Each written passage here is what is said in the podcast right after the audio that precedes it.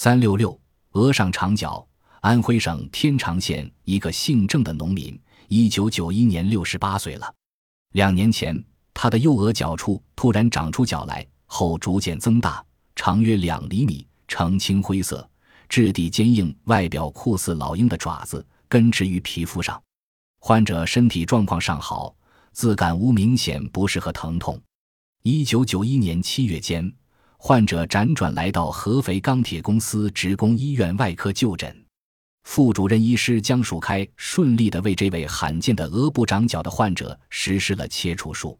术后经病理切片化验，证实为角质增生，是一种极为罕见的皮角症。术后患者没有发生任何并发症或不适感，不久已离医院返回家乡。